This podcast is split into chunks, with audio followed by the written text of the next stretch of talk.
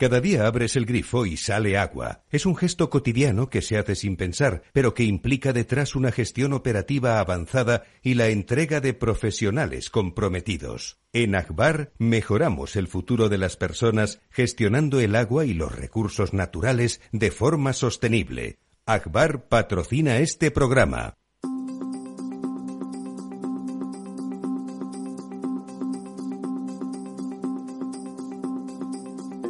El Estado Ciudad, con Ramiro Aurín y Diego Jalón en Capital Radio.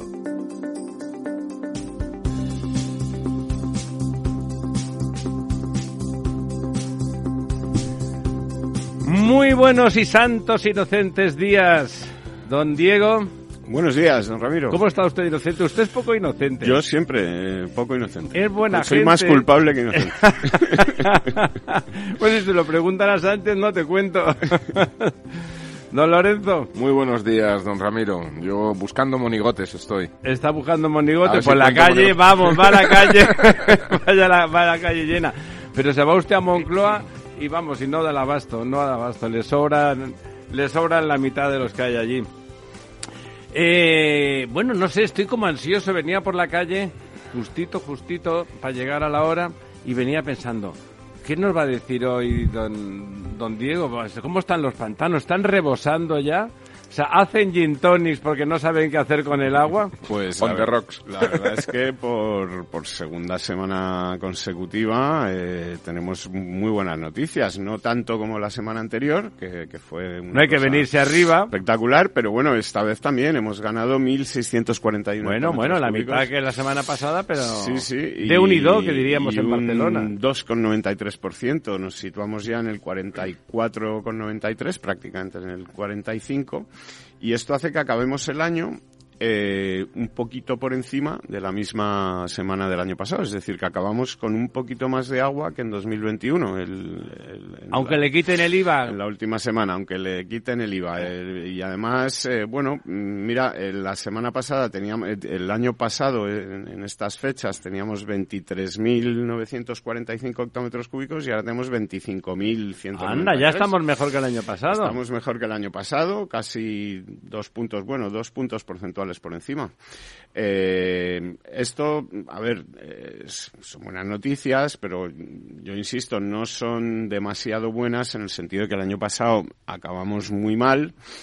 Y, y bueno, eh, lo que necesitamos para que no nos vuelva a pasar lo mismo que, que nos ha ocurrido este año es que Es cambiarnos de país. Es que siga lloviendo y sobre todo que llueva mucho en primavera. Es decir, que ahora está bien que llueva, pero que tiene que seguir lloviendo y no empezar a caer eh, como ocurrió eh, el año pasado, pues eh, a dejar de llover a partir de, de febrero y ya no volver a llover prácticamente hasta, hasta final No de llame, año. no llame usted a- al, Eh, al mal tiempo, voy a decir, o al buen tiempo. No sé cómo tiempo, llamarle. ¿no?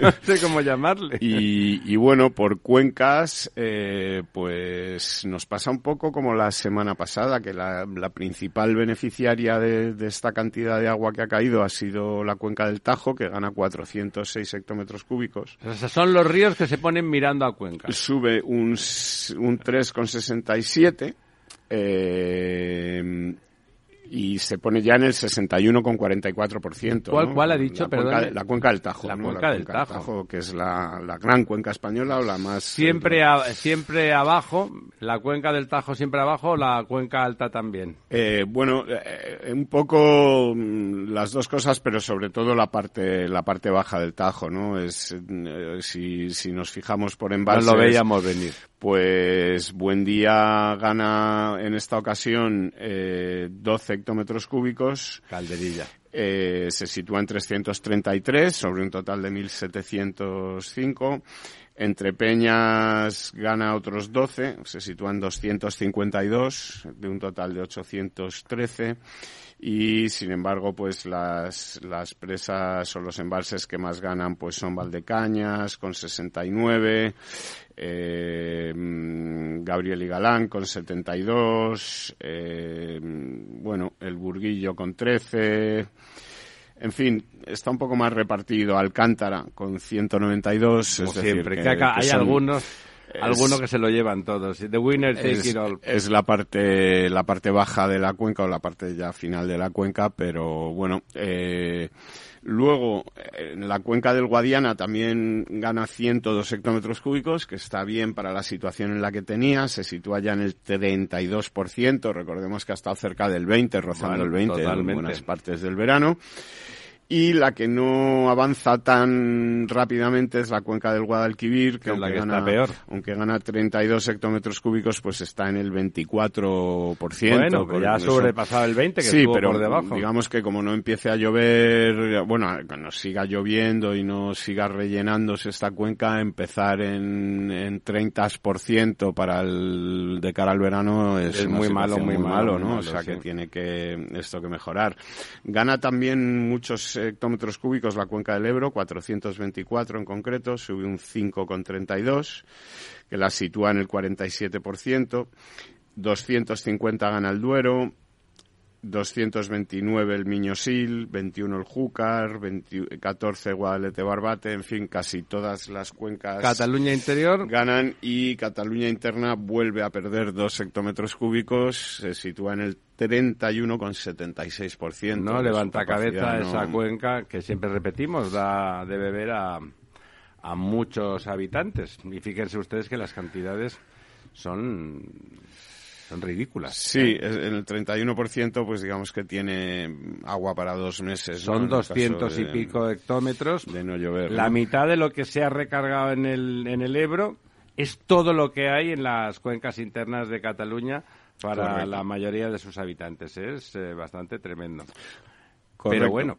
El pantano de San Juan, que está mejorando a pasos agigantados, está ya en 74 hectómetros cúbicos de Y- y 138 subiendo, y, su- y subiendo. Ha ganado 6 hectómetros cúbicos esta semana y, y se nota, ¿no? Ahí está ya Ya el agua llegando y se ve. Preparando se el ve verano, la- preparando el verano, efectivamente, ¿no?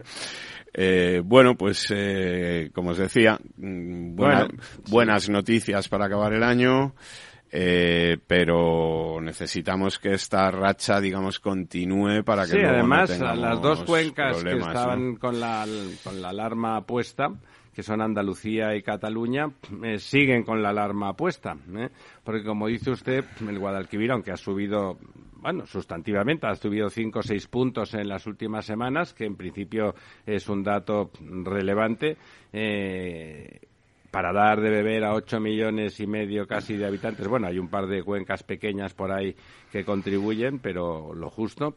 No, vamos, esperemos que sigan que siga lloviendo, esperemos que siga lloviendo, eh, sobre todo ahí y en Cataluña, porque donde desde luego si sigue así al llegar el verano vam- vamos a tener unos Ramiro, problemas algo, graves. algo que yo creo que, que- que usted podría explicar muy bien, porque lo conoce muy bien, y que la mayoría de los oyentes probablemente eh, tengan, tengan esta, esta duda, ¿no? Es Cataluña interna. Cataluña Pensaba que iba a preguntarme por tiene- mi vida sexual, se estaba poniendo usted tan estupendo. Pues prácticamente, ¿no? Porque Cataluña interna, con los Pirineos ahí, ¿no? Con esa caída eh, sur de los Pirineos, ¿por qué tiene tan poca capacidad de...? de- Bueno, primero porque las- se han frenado construcciones de... Bueno, los, los ríos en, los ríos que no son el Ebro, que es el gran río que pasa por Cataluña, pero es la Cataluña Sur y que es una zona poco poblada y desde la que se abastece, a pesar de eso, con el mini trasvase se abastece mucho a Tarragona, tiene con, con un gran tubo, un gran trasvase que son cuatro, hecto- cuatro metros cúbicos por segundo,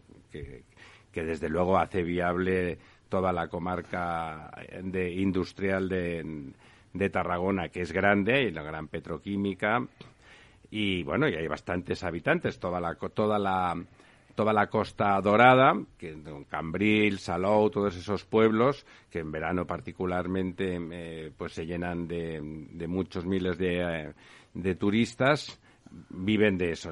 eh, pero el resto son ríos cortos, son ríos cortos. Las grandes, las grandes deshielos y las grandes nevadas se producen más hacia el centro del Pirineo. También es verdad que también en la zona de Lérida, pero la zona de Lérida, ¿dónde descarga? Descarga en el Segre. El Segre es un... eh, que se mete ya en Aragón. Claro, ¿no? pero el Segre es Ebro. El Segre es Ebro. No, no, el Segre mm, básicamente está en la, en la comarca. Tiene afluentes que vienen de Huesca, pero está básicamente son las comarcas de ¿Y no Lérida. hay posibilidad de poner ahí pantanos? o- Sí, no, y los hay, pero eh, hay alguna cosa pero en principio es, un, es cuenca del es cuenca del Ebro y está en las comarcas de Lérida, que son las menos pobladas de Cataluña.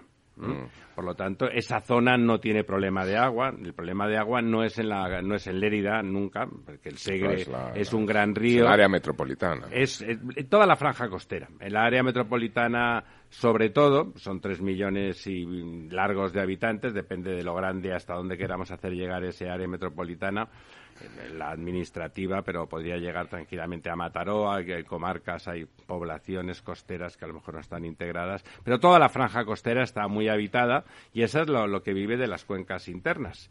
Eh, bueno, hoy por hoy, sin la desaladora en Barcelona, no se podría estar, estaríamos en alerta roja, ¿no? Lo siguiente, ¿no? O sea, por lo tanto, la situación es, delicada, bueno, por esa, ese prejuicio de no hacerla. No, si se hace esto, luego se utilizará mal. Oiga, hable usted por usted, hable, hable por usted, ¿no? Nos vamos a engordar, habla por ti. O sea, pues aquí lo, lo mismo. Estamos en Cataluña, esa, esa Cataluña costera tiene pocos recursos hídricos y, por lo tanto, hay que hacer mucha hay que hacer mucha obra del hombre para conseguir que sea habitable y que sea habitable por millones de personas como lo es ahora y además con fluctuaciones importantes. La costa catalana es una costa muy solicitada en verano por el turismo, ¿no? Eh, sigue siendo, yo, creo que sigue siendo la primera autonomía en recepción de, turistas en global. ¿Eh? en global, aunque las Baleares reciben mucho, pero en global seguramente Cataluña recibe más porque reciben por carretera muchísimos franceses, etcétera. Eh, bueno, por lo tanto, necesita infraestructura.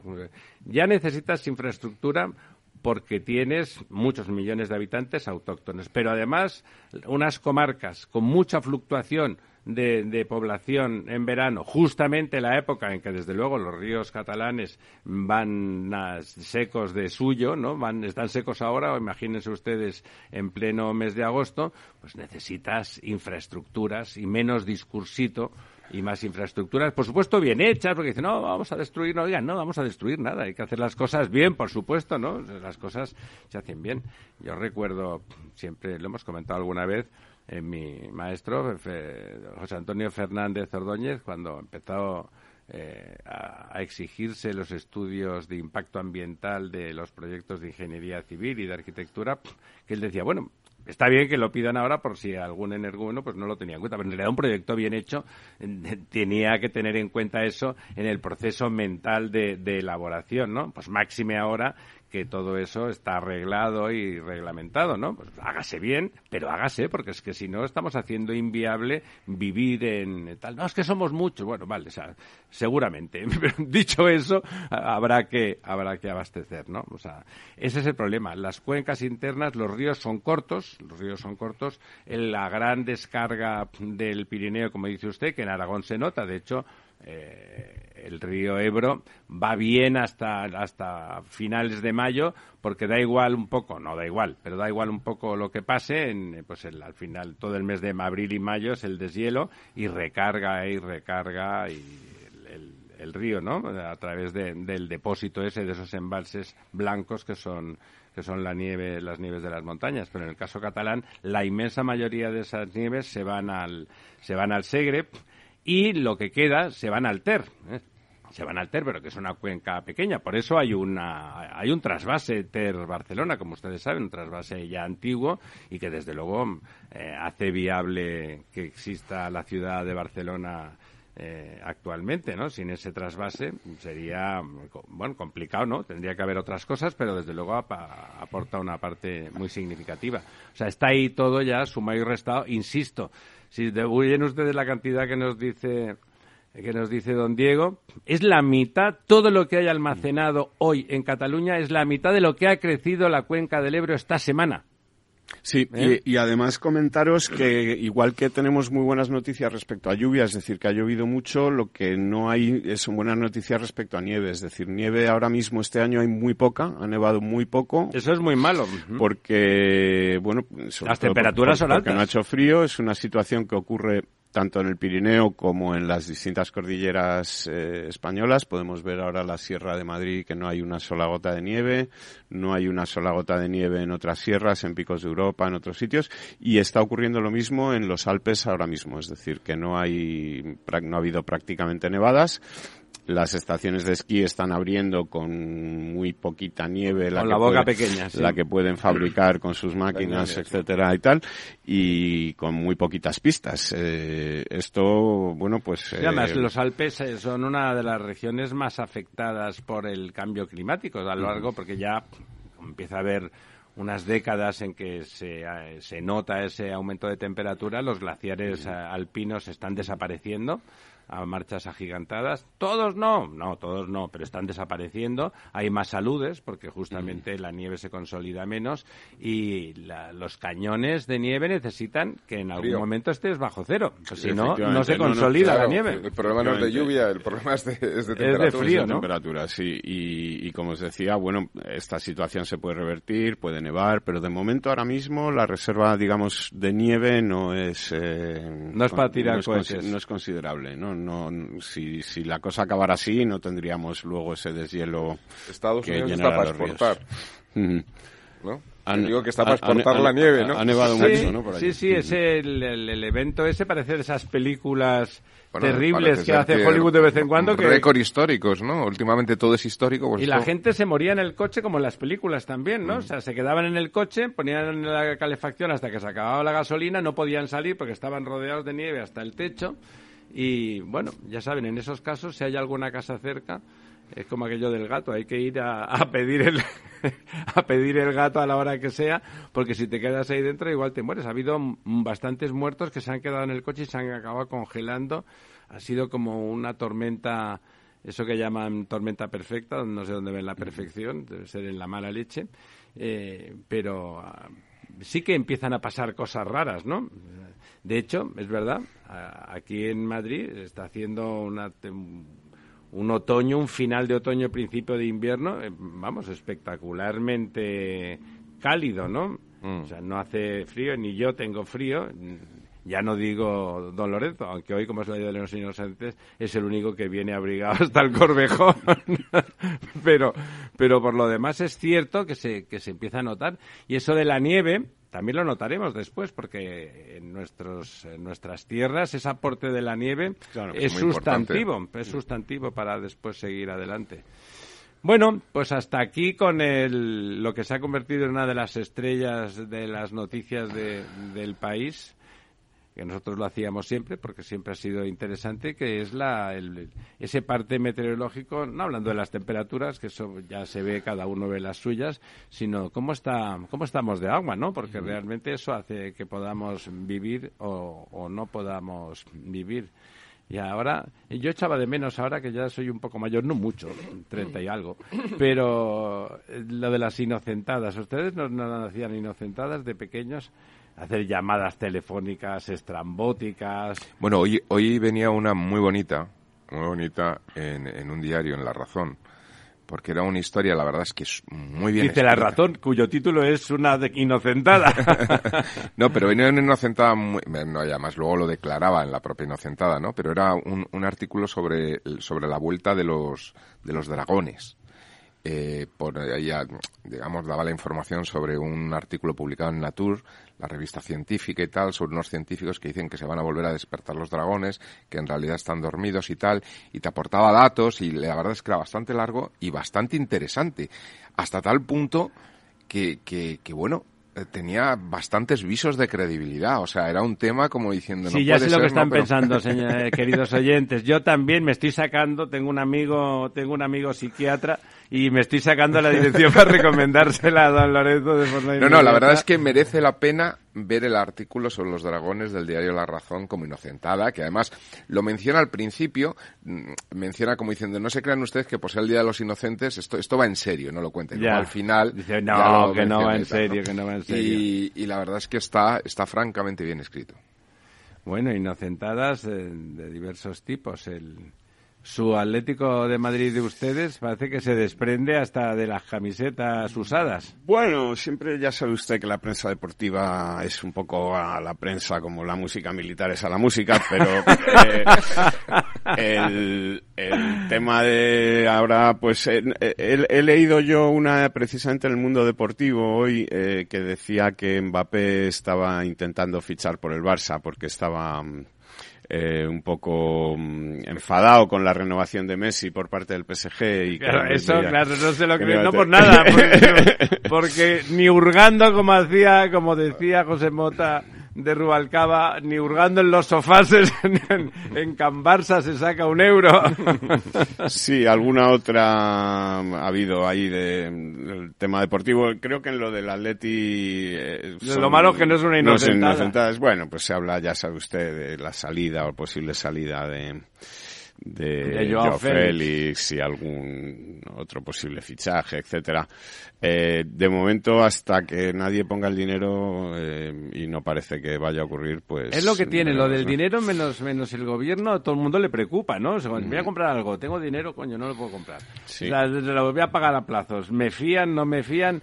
Aquí, ancha es Castilla. Hoy, de todas formas, don, Diego, ¿eh? don, Diego, ha perdido su oportunidad de oro, porque podía haber venido diciendo que llegábamos al 90% en, en, en, en, el, en la cuenca del Guadalquivir. Pero es que como es una cosa muy seria, es lo que tiene Don Diego, con las cosas de beber y comer... Ya les he dicho yo que más culpable que inocente, al principio.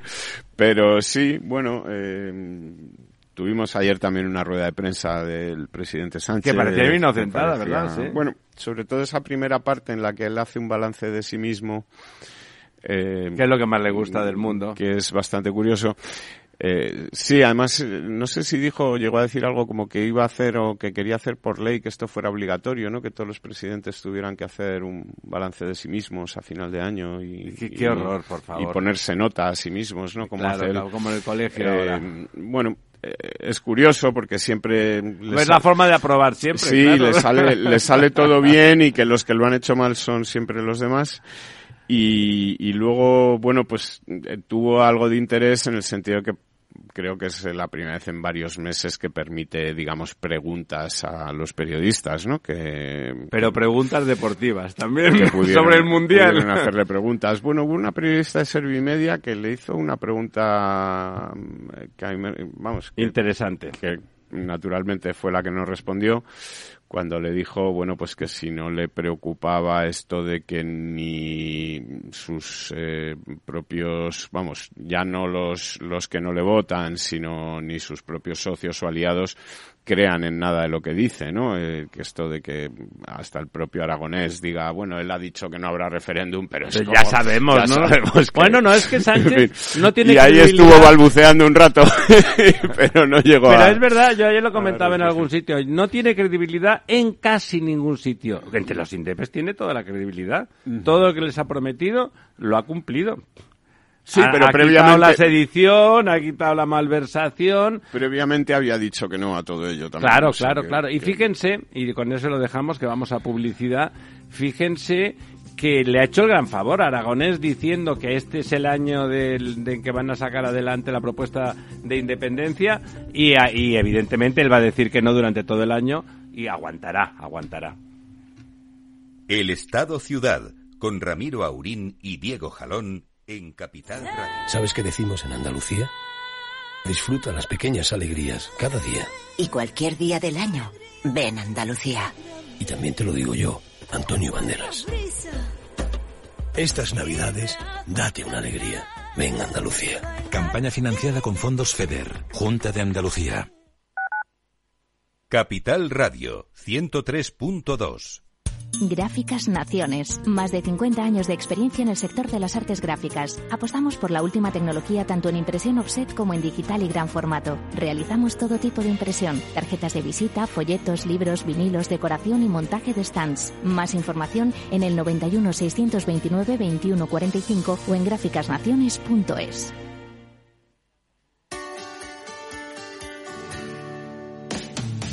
Todos los viernes a la una de la tarde en Capital Radio tienes una cita con Humanos en la Oficina, el programa de radio más divertido y de mayor influencia en el mundo del capital humano, donde las empresas y organizaciones dan voz al talento que trabaja día a día en la oficina. Un formato pionero creado por el galardonado speaker internacional Miguel Ángel Pérez Laguna.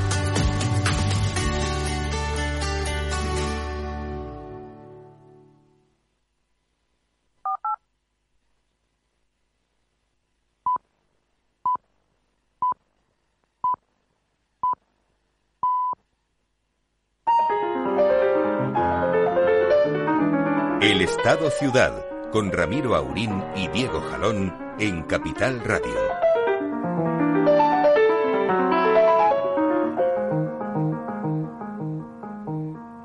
Llueve, detrás de los cristales llueve y llueve, sobre los chopos medio deshojados, sobre los pardos tejados sobre los campos llueve, pintaron de gris el cielo y el suelo se fue abrigando con hojas, se fue vistiendo de otoño.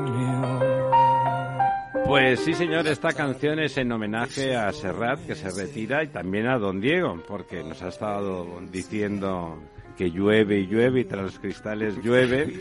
Ha podido finalmente, después de muchos anhelos. Esa es una de esas baladas preciosas de, de Serrat que se ha retirado. Pobre hombre Serrat, que ha tenido una vida maravillosa, lo de pobre hombre retórico, evidentemente, pero nunca llueve, y valga la redundancia, a gusto de todos, ¿no? Él que siempre nunca fue independentista, siempre todas, de hecho, sus amistades más conocidas han sido conspicuos artistas castizos y, y muy españoles, pero en esa, en esa dificultad entre cuando canta en Madrid o en Barcelona, eh, cuando canta en Barcelona y canta la mitad de su repertorio en catalán, que salvo algunas excepciones no son sus mejores canciones, es Paraulas de Amor y hay algunas de, de la primera época, eh, entonces es criticado agriamente, es de esas cosas, el intento de hacer lo que a uno le parece, ¿no? Como en su caso, es... Eh, Manuel Serrat es catalán, es catalano parlante de lengua materna, sin embargo, eh, el español es, eh, es su lengua también sin ningún problema y de hecho lengua de creación, como hemos podido disfrutar con tantas canciones. Pero es verdad que es un ejemplo, es paradigmático de lo que, de la dificultad de intentar ser normal en, Cataluña y también en España en relación a Cataluña, ¿no? Eh, esa normalidad de sentirse pues legítimamente catalán y sin embargo absolutamente español, de utilizar las dos lenguas con naturalidad, o sea, no es fácil. ¿eh? Dada la coyuntura a la que es verdad que lo han llevado los, los independentistas, no ha, no ha partido del otro lado esa disputa. Yo no soy equidistante, ya lo saben ustedes, pero, pero es verdad que es complicado. Me parece que, bueno, con, cuando, cuando seguramente el bueno de Serrat cuando intenta gestionarlo es cuando más problemas tiene, ¿no? Cuando aparece con naturalidad, pues eh, es más eh, difícil meter el dedo en el ojo, pero a la que intenta gestionarlo ha recibido agrias críticas por el último concierto que dio en Barcelona que básicamente la mitad fue, en, creo que fueron 10 canciones en catalán y 8 en castellano. Aquí en Madrid, evidentemente, las proporciones se giran la, hacia una mayoría en castellano amplia y algunas canciones de esas que sí que son muy famosas, de esas que sí que son himnos, que no en catalán, que son unas pocas, y son menos realmente, ¿no? En, toda su discografía, si sumáramos eh, el hit parade de sus discos, sin duda ganarían por goleada las de castellano. Yo, eh, eh, críticas a Serrat he oído muy pocas, pero al que sí que he oído muchas críticas es a uno de los espectadores que fue al concierto de Barcelona. A don Arcadi Espada. No, a don Pedro Sánchez, que precisamente ponía además un tuit diciendo ha sido un lujo poder acompañarte hoy y desde luego, claro, ir en Falcon. Falcon, claro. Ir en Falcon, claro. es un lujo que pocos se pueden permitir y desde luego, pues... De hecho, eh, muy pocos. Él se lo permitió, no solo él, sino con, fue también con su, con su señora esposa y... No llevó la cuchipanda porque de vacaciones y, se lleva la cuchipanda. Y ese día, yo no sé si por eh, imposibilidad de los eh, millones de asesores eh, tal, no le pudieron encontrar una excusa, es decir, que en su agenda no tenía más que, que iba al concierto de Serrat. Igual es que decir, el día de Benicàssim, ¿no? Sí, pero en aquellas le montan siempre una, pues yo que sé, una visita a una fábrica o un Quítame tal para que, parezca pajas, que no... que parezca un accidente. Exactamente, que pasaba por allí y tal, y bueno, ya que estaba, pero no, a lo de Serrat eh, realmente fue, fue solamente a eso. Eh, en el Falcon, que ya saben ustedes que es uno de los medios de transporte, bueno, más respetuosos con el medio ambiente Bueno. y que eh, emite prácticamente... Creo que lo que hace es depurar el, el CO2 de la atmósfera y convertirlo en combustible. De hecho, contra más buena el Cuanto más del vuela el Falcon, mejor. Mejor ambiente sí. hay, ¿no? Sobre todo Pues- en la Moncloa, porque no está él. Pues sí, allí estuvo, allí estuvo don Pedro Sánchez, que por cierto, eh, como tú bien has eh, comentado, había, hizo Serrat un concierto en Madrid al que podría haber ido, digamos, en un taxi, Sí. en un taxi híbrido enchufable y, y no hubiera tenido que desplazarse Pero hasta- es que era el último, porque ¿no? es para poder decir, cuando ya solo se acuerde la gente de él por, por, por cómo dejó el país como un erial, eh, entonces poder decir ya anciano, yo estuve en el último concierto de Serrat, esas cosas que le gusta decir a, a algunas personas, ¿no? Sol- no, no fue nunca más a ningún otro. De hecho, no le gustaba Serrat, pero en el último estuvo, ¿no? Es como los que estuvieron en la plaza de toros de Barcelona, en la Monumental, cerrada por imperativo también eh, pseudo-indepe, porque no es cultura catalana. Todos los, todos los aficionados catalanes que allí estábamos debíamos de haber nacido, en, no, debíamos de ser de Bilbao y haber nacido en Barcelona también, porque nos había Francia. salido de las narices, ¿no? O en Francia, don Ramiro, donde está declarado bien de interés cultural. Sí, claro, claro, claro. Pero bueno, es como ese día que la gente, algunos iban, la verdad es que eran casi todos aficionados de verdad, pero algunos iban a decir que habían estado en la última corrida de Barcelona, ¿no? Y es un es un tipo de coleccionismo. Yo estuve en ese en ese último lo que sea, ¿no? Sí, en general, como se descuiden con eso, suelen ser los funerales de la gente, ¿no? La última vez que estuvo en público. Bueno, don Diego, ¿qué, qué comentaría usted de, de la semana y del año? Bueno, en, en- este negociado nuestro, De- ya de- sí, de, bueno, a ver, de esta semana eh, tenemos que seguramente hablar de las cosas que nos afectan de la el primer paquete de medidas de la campaña electoral de don Pedro Sánchez eh, que va a durar un año, ¿no? En el que hay, pues, pues desde la supresión. Fíjese la de- diferencia entre paquete de medidas y las medidas del paquete. Eh, también pudimos verlas en, un, en unas fotos ahí en un incendio este verano, pero vamos a referirnos hoy a lo primero. Y había eh, pues varias cosas que digamos afectan a nuestro negociado. Por un lado está esa supresión ya de los 20 céntimos de subvención en gasolinas y gasoils que no sabemos muy bien exactamente si se van a mantener para algún tipo de transporte profesional. Decían que sí, ¿no? Pero yo no lo he visto, o sea, lo que he visto es que se va a suprimir, pero Que no prefieren visto- dar lo de, lo, lo de los chequecitos que parece electoralmente más rentable, ¿verdad? Bueno, eso es para otra, otro motivo, porque en principio eso solo afectaría a las familias de que ganan menos de 27.000 euros. Pues hay pero- bastantes, ¿eh? Sí, pero quedan excluidos aquellos que ya perciben la renta mínima y también aquellos que son pensionistas, con lo cual... eh, Vale, se va encogiendo. Ah, sí, al final, bueno, yo no sé, recuerde usted cuando el cheque de los de los 500 euros que iban a recibir dos millones de jóvenes, al final creo que se han quedado en 300 y pico mil los que lo han recibido al final, una cuarta parte. Pues bueno, si esto dice el presidente que van a ser cuatro millones, vamos a ver. Eh, al final quien... Hombre, a mí me hace gracia la desfachatez de que todas estas medidas que planteas son justo hasta después de las elecciones autonómicas y municipales, ¿no? Sí, Para que la gente eh, se sienta paniaguada un ratito, luego ya sí eso. Hay también otra, mm, otra, otras medidas que afectan también a, a las cosas nuestras, que son el tema de la prórroga de los alquileres o de la, posi- de la imposibilidad de subir el precio de los alquileres más allá del 4%, aunque en el contrato eh, que tú tengas firmado, que la persona que tenga una casa alquilada tenga firmada, eh, que se actualizará anualmente con el IPC, que es una cláusula típica Sí, del déjeme que de comente, uno, la seguridad jurídica dice que los contratos hay que cumplirlos. Dos, que el IPC de la cesta de la compra, que es el IPC que se dice tal, sea el que se aplique a alquileres de viviendas o a infraestructuras que son bienes que se construyen en un determinado momento lejano en el tiempo en general y que mm, está sujeto a otro tipo de, de- de costes financieros y de inflaciones reales, pues desde luego los tipos de interés afectan.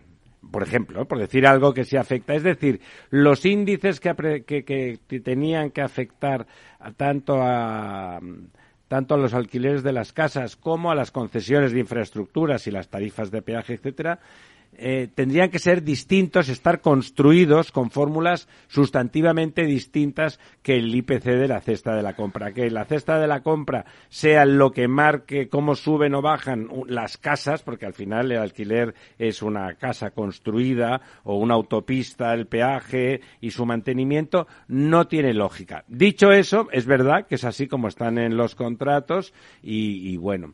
Mm, lo malo es que en lugar de ir al meollo del asunto, en este momento en que con la inflación disparada, la verdad es que es una barbaridad que suban el 8% los alquileres, lo es, es una barbaridad, en lugar de ir al meollo y decir, bueno, esto está hecho así porque no había inflación, nos hemos pasado 30 años prácticamente con unas inflaciones ridículas y eso suponía incrementos perfectamente asumibles y razonables, que fuera asumiendo el 1% por decir que ha habido de ser la media, ¿no, don Lorenzo, de estos 30 años eh, de inflación?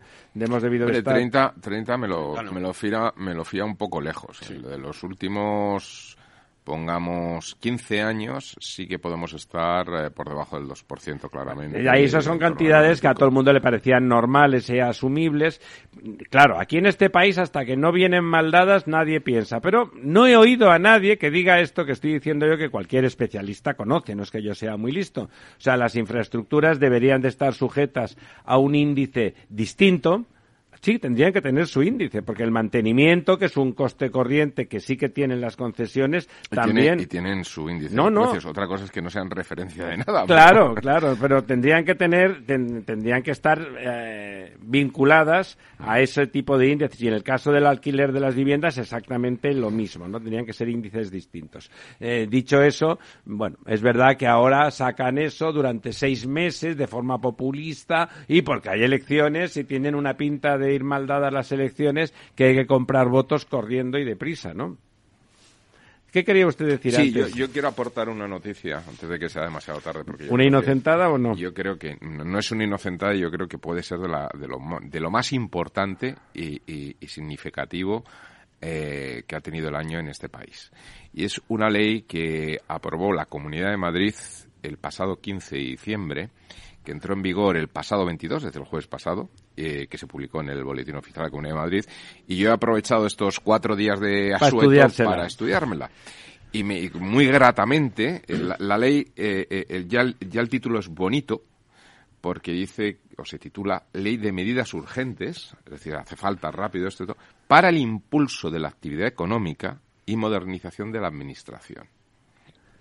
Es bueno, una ley eh, eh, eso es- está bien y podría ser una, ley milonga, ¿no? Es una ley ómnibus que recoge un poco o interviene en, en un total de 31 leyes porque afecta a muchos sectores, pero en uno que es el que más me afecta y que más me ha sorprendido, en el tema del urbanismo, se introducen, cosa que ya había adelantado el Ayuntamiento de Madrid eh, hace en el mes de junio de este año, se introduce la colaboración público-privada en la obtención de licencias y permisos de obras, etcétera, etcétera, pero con un matiz que no estaba en el borrador inicial y que es la clave. y es que establece esta ley que será obligatorio el uso de esa colaboración público-privada. Bueno, obligatorio ahí no he dicho, eh, lo he dicho mal. Digamos que será de ejecución inmediata en la Comunidad de Madrid la aplicación de la colaboración público-privada para agilizar todo tipo de, pero no obligatorio. de licencias. Es que la cosa es no, no, no, no, obligatoria, pero, pero, usted que no. pero, pero fíjese que dice, y si algún ayuntamiento, en la medida en que las, las competencias urbanísticas están compartidas municipales, entre sí. municipales y, y comunidad, entre ambos, ¿no? Eh, Si algún ayuntamiento, pues por el motivo que sea, bien sea ideológico Se o- simplemente, efectivamente, se opone, tendrá que, justificar. que justificar por qué se opone y sacar una normativa prohibiendo que se usen estas, es decir, Estas que tendrá usted que justificarlo. Y aún así dice, aquellos que lo prohíban, si transcurre el plazo, el plazo legal para la concesión de licencia, que recordemos que son dos meses, y se Quedará tiran- y se tiran años, no, automáticamente se podrá acudir a la colaboración público-privada y pasarse Que Cuéntenos exactamente en Esto qué consiste esa colaboración público-privada. Bueno, pues se autorizan unas, unas entidades de colaboración que se llaman empresas de colaboración urbanística, donde, eh, bueno, pues unos, unos profesionales expertos que cumplen una serie de requisitos, más de 10 años de experiencia, unos seguros, en fin, la- es como un... Sí, un paquete de garantías. sí. Efectivamente, pues estas, eh, digamos que tú ahí puedes acudir y presentar la solicitud de licencia de construcción, igual que antes había que hacerlo en los ayuntamientos.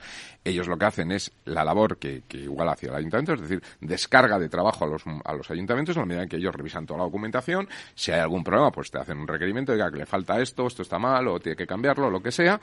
Y si no, pues ellos ya emiten el acta de conformidad que es el equivalente a la licencia urbanística. Por supuesto, los ayuntamientos siempre mantienen la capacidad de inspección posterior, es decir, a Y posteriori. de negar la mayor si les parece. Sí, sí, claro, ellos siempre podrían intervenir, o- pero si no, tiene las mismas, eh, digamos, eh, los, la- las Sí, mismas... por silencio administrativo con la, con la colaboración Claro, público-privada queda aprobado. La colaboración público-privada, digamos que esto garantiza que se cumple la normativa y en principio es como si lo emitiera el ayuntamiento. Por lo tanto, eso permite que eh, obras que antes yo estoy pensando aquí en Madrid, es famoso, por ejemplo, el distrito de Tetuán, donde para conseguir una licencia de obra no se mete ningún promotor, es uno de los elementos que hace que el barrio esté tan deteriorado en algunas zonas y que ha sido foco pues de inmigración, etcétera, porque las casas son viejas, no se pueden cambiar, etcétera, no se mete ningún promotor, pese a que está al lado de Plaza Castilla, etcétera, imposible- pues porque se puede tardar cinco o seis años en obtener una licencia de obra. ¿Y, Y, por eso, qué en, la misma ciudad, en un barrio, es más fácil que en otro? pues porque en el caso del Ayuntamiento de Madrid viene cedido por las juntas,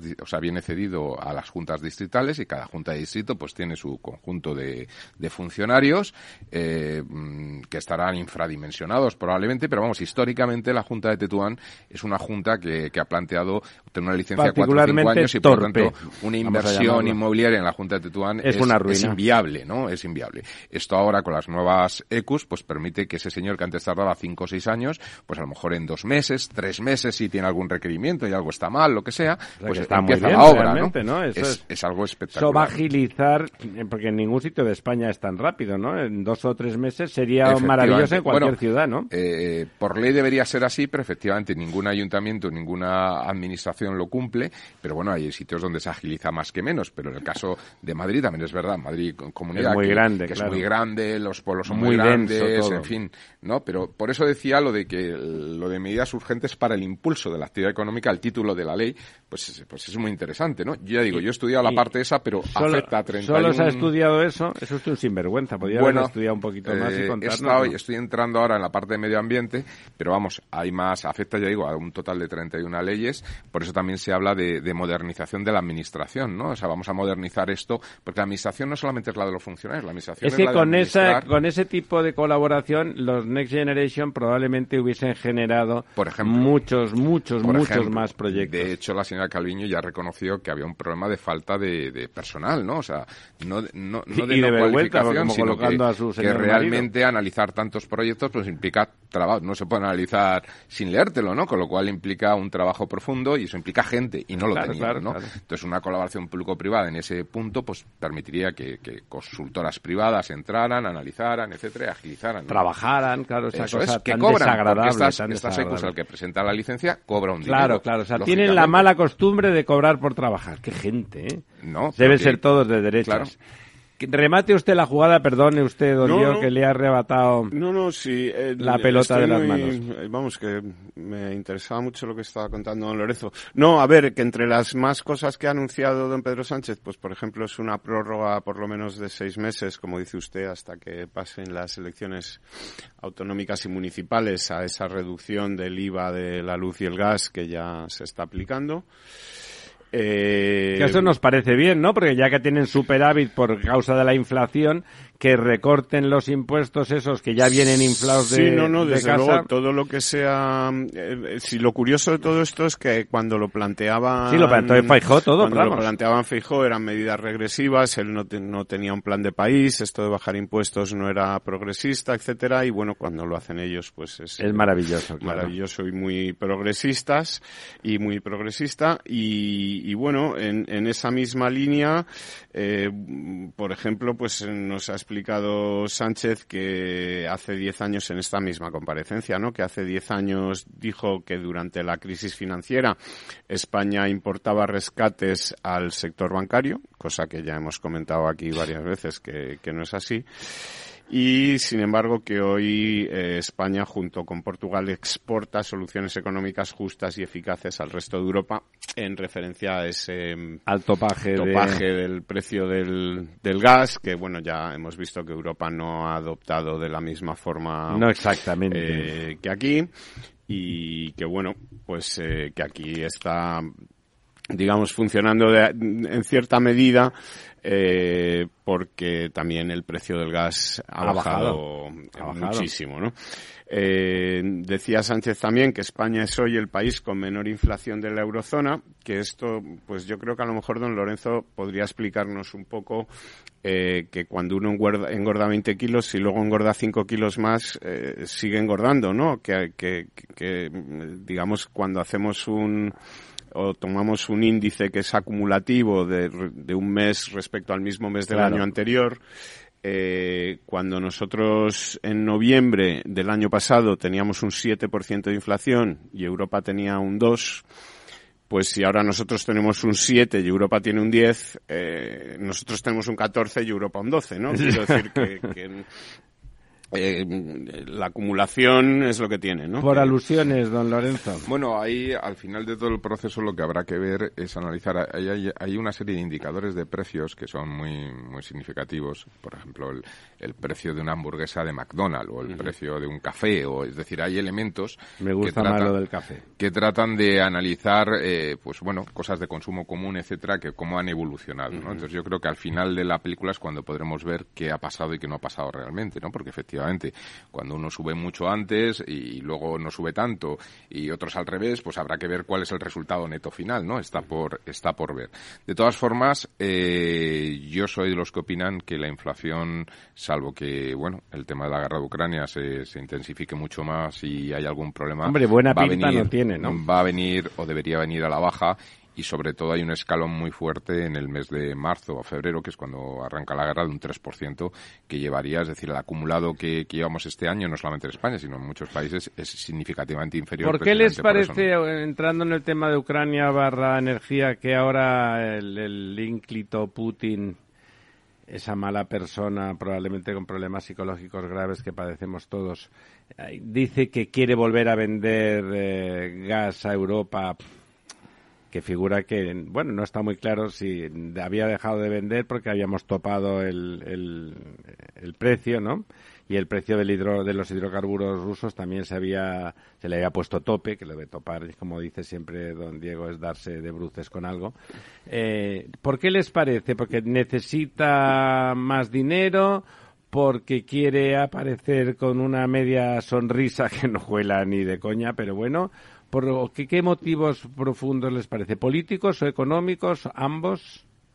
Yo entiendo, igual seguramente don Lorenzo puede explicarnos lo mejor, que eh, esa, digamos, eh, salida hacia otros mercados no es tan evidente como, como parecía. Ni tan es fácil, decir, ¿no? Ni tan fácil, ¿no? Entonces, que si la gran parte de su producción la vendía en Europa y de repente Europa no la compra, eh, el problema lo tiene él y no Europa, ¿no?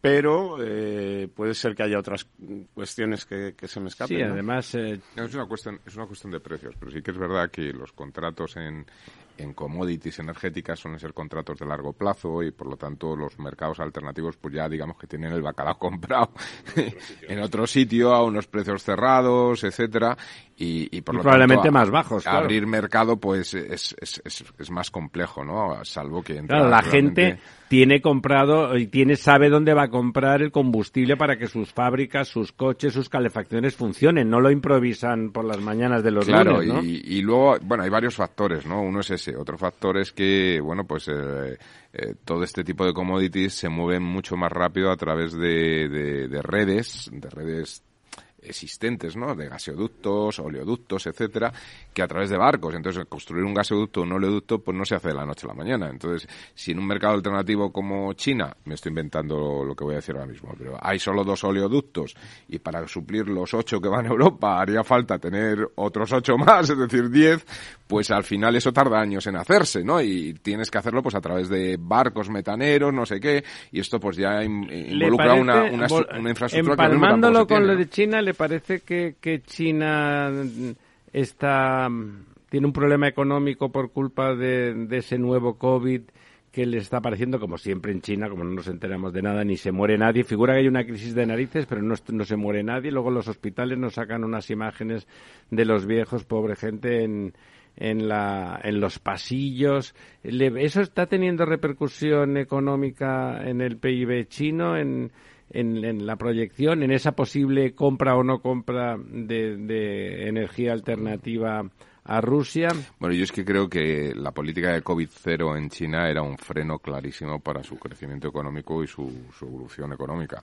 Entonces yo creo que al final y al margen de las revueltas que haya podido haber, reclamaciones y demás, que ya se entienden, pero que en un país con el control social que hay en China casi parecen hasta programadas precisamente para, para quitar la política del COVID-0, yo creo que la situación que van a vivir ahora es decir, mira, eh, más vale un ave rojo que ciento colorados, ¿no? Es decir, estos son cuatro o cinco meses, se morirán los que se tengan que morir, pero esto ya se limpia, como ha ocurrido en el resto de Europa, donde, bueno, pues el- digamos que el contagio masivo, el uso de las vacunas... Bueno, las vacunas chinas que parece que funcionan lo justo, porque aquí las vacunas funcionaron, la gente dejó de morirse con las vacunas. Bueno, pero no de cogerlo. Es decir, que yo creo que al final hay un efecto de necesidad de que se contagie un porcentaje de la población altísimo eh, y que se contagie varias veces hasta que esto, pues, pues parece que, que- que Como la pierde- gripe, que sí. pierde fuerza, ¿no?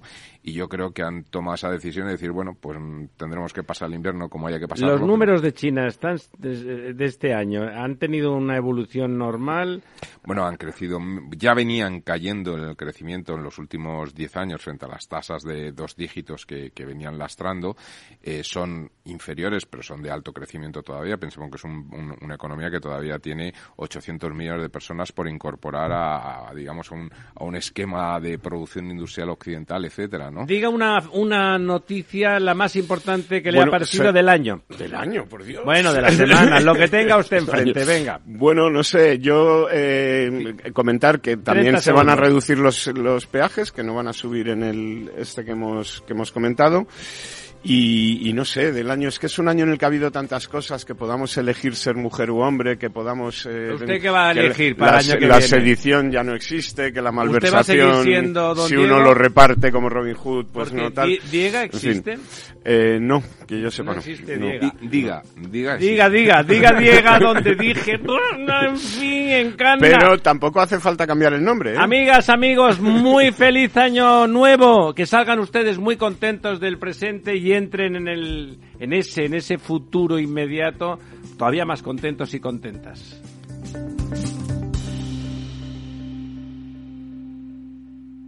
El Estado Ciudad, con Ramiro Aurín y Diego Jalón en Capital Radio. Capital Radio 103.2. Disfruta de la mejor cocina gallega en Montes de Galicia. Todo un clásico moderno en el barrio de Salamanca. Disfruta de la variada dieta atlántica, de las mejores carnes y pescados tratados con respeto y transparencia y regados con una de las mejores bodegas de la zona. En grupo, en familia o en pareja, Montes de Galicia te ofrece el espacio perfecto en cada ocasión. Esto te estás perdiendo si no escuchas a Rocío Arbiza en Mercado Abierto. Hernán Cortés, socio fundador de la gestora Olea Gestión y cogestor del fondo Olea Neutral. además de la multitud de activos, el multiactivo tiene esa función fundamental que es descartar los activos que no aporten valor a la cartera. Eso no pasa en los fondos mixtos. Un fondo mixto siempre va a tener bonos de gobierno. Lo tendrá en, proporciones mayores o menores, en función de cómo tengan las expectativas, pero nunca abandonará una clase de activo tan importante como el fondo de gobierno, una clase tan importante de activo como la bolsa americana. Mientras que un multiactivo, si realmente lo es, como nosotros, o sea, nosotros no tenemos bonos de gobierno en la cartera. Como en este momento vemos que no nos aporta ninguna rentabilidad y solo nos aporta riesgo de caída de precios, ¿para qué voy a tener ese activo? Mercado Abierto con Rocío Arbiza.